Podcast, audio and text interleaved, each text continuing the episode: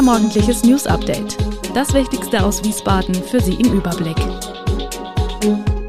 Guten Morgen aus Wiesbaden an diesem 16. Januar. Mann erschießt Angestellte in Aldi-Markt, Haus in Kostheim nach Brand vorerst unbewohnbar und warum der Fall von Sven B. neu aufgerollt wird. Das und mehr heute im Podcast. Am Montagabend hat ein Mann in einem Aldi in Mörfelden-Walldorf eine Angestellte des Marktes erschossen und anschließend sich selbst getötet. Nach ersten Erkenntnissen der Polizei hatte ein 48-jähriger Mann gegen 19.15 Uhr den Einkaufsmarkt in der Okriftler Straße betreten und im Anschluss mehrfach gezielt auf eine 38-jährige Angestellte des Marktes geschossen und sich danach selbst getötet. Auch für die Frau kam jede Hilfe zu spät. Sie erlitt tödliche Verletzungen. Zwischen der Getöteten und dem 48-jährigen Mann gab es nach derzeitigem Ermittlungsstand in der Vergangenheit eine Beziehung, die ein mögliches Motiv für die Tat darstellen könnte. Die Ermittlungen hierzu dauern an.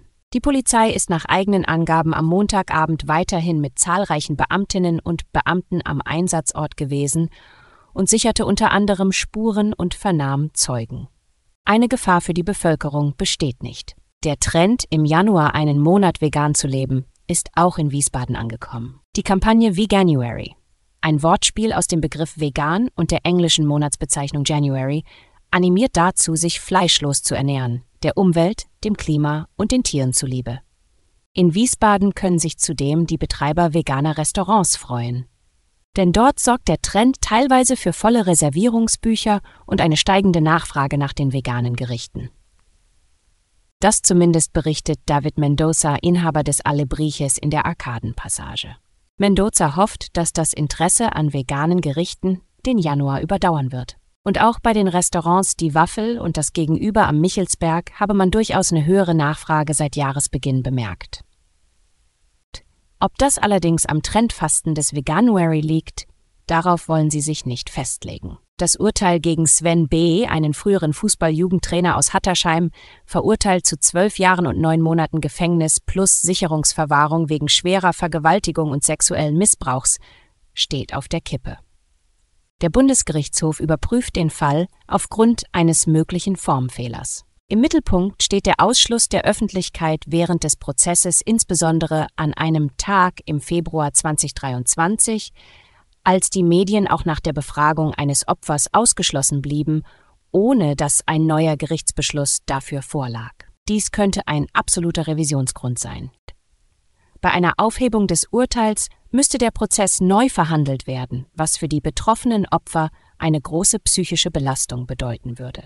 Die Wiesbadener Feuerwehr ist am Montagabend zu einem Einsatz in den Wiesbadener Stadtteil Kostheim ausgerückt. Wie die Feuerwehr auf Anfrage mitteilt, war sie gegen 21.28 Uhr wegen eines Kellerbrandes in einem Mehrparteienhaus in der Straße am Alten Lindewerk alarmiert worden.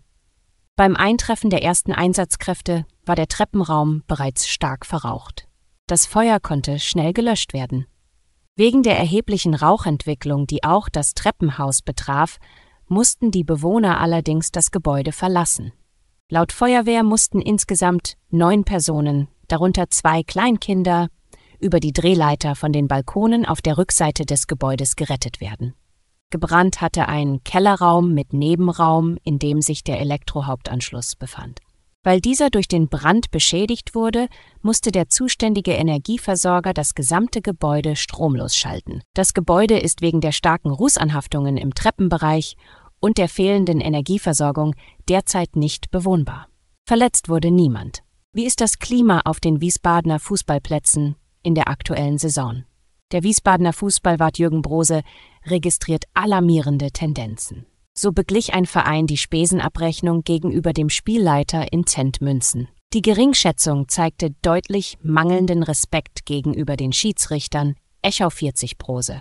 Als besonders beunruhigendes Beispiel führt er den Fall eines verängstigten Schiedsrichters an, der noch eine Stunde nach Spielschluss in seiner Kabine verharren musste, weil er auf die Abreise der Gastmannschaft wartete, um zu seinem Auto zu gelangen. Ähm, auch die Bedrohungen und Beleidigungen aus dem Zuschauerbereich stellen eine Schwierigkeit dar. Gemeinsam mit sechs weiteren Personen bildet er die im Sommer 2023 wieder eingeführte Wiesbaden Task Force, die bei Vorfällen vermittelnd eingreifen und auch vorbeugend wirken soll. Im Rahmen der Terminbesprechung der Restrunde für alle Wiesbadener Vereine will das Ausschussteam Dialog mit den Vereinsvertretern anstoßen, um Ansätze finden, wie sich in Zukunft die Zahl der Zwischenfälle reduzieren lässt. Nach einem erfolgreichen Winterzauber-Event Wiesbaden on Ice, der auf Deutschlands größter mobiler Eisbahn stattfand, besteht Hoffnung auf eine Fortsetzung im Winter 2024-2025.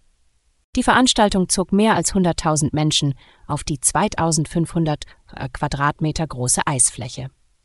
Die Sporthilfe Wiesbaden, die die Veranstaltung organisierte, berichtet von 18.947 Kindern, die das kostenlose Angebot nutzten. Andreas Steinbauer, der Vorsitzende der Sporthilfe, äußerte sich begeistert über den Erfolg und die bereits laufenden Planungen für eine Wiederholung. Besucher aus 29 Nationen nahmen teil und es gab vielfältige Angebote wie Catering-Zelte, Eisstockbahnen, kostenlose Tickets für bedürftige Menschen und verschiedene Eislaufshows. Der Abbau der Eventfläche auf dem Bowling Green soll bis zum 29. Januar abgeschlossen sein. In Hessen haben CDU-Chef Boris Rhein und SPD-Chefin Nancy Faeser ihr neues Kabinett präsentiert. Die Koalition betont Rhein soll Hessen progressiv und pragmatisch führen. Die CDU stellt Alexander Lorz als Finanzminister und Armin Schwarz als Bildungsminister vor. Roman Posek übernimmt das Innenministerium, gefolgt von Christian Heinz als Justizminister. Diana Stolz wird Ministerin für Familie, Senioren, Sport, Gesundheit und Pflege, während Ingmar Jung das Landwirtschafts- und Umweltministerium leitet. Christina Sinemus bleibt Digitalisierungsministerin und Manfred Penz wird Minister für Bund Europa Internationales und Entbürokratisierung. Von der SPD wird Kaveh Mansouri Superminister für Wirtschaft, Energie, Verkehr, Wohnen und ländlicher Raum. Er ist zeitgleich auch stellvertretender Ministerpräsident. Timon Gremmels übernimmt die Ministerien Wissenschaft und Forschung, Kunst und Kultur und Heike Hofmann das Ministerium für Arbeit, Integration, Jugend und Soziales. Insgesamt umfasst das Kabinett nur drei Frauen. Alle Infos zu diesen Themen und noch viel mehr finden Sie stets aktuell auf wiesbadener-kurier.de. Gude Wiesbaden ist eine Produktion der VRM von Allgemeiner Zeitung, Wiesbadener Kurier, Echo Online und Mittelhessen.de. Redaktion und Produktion die NewsmanagerInnen der VRM. Ihr erreicht uns per Mail an audio.vrm.de.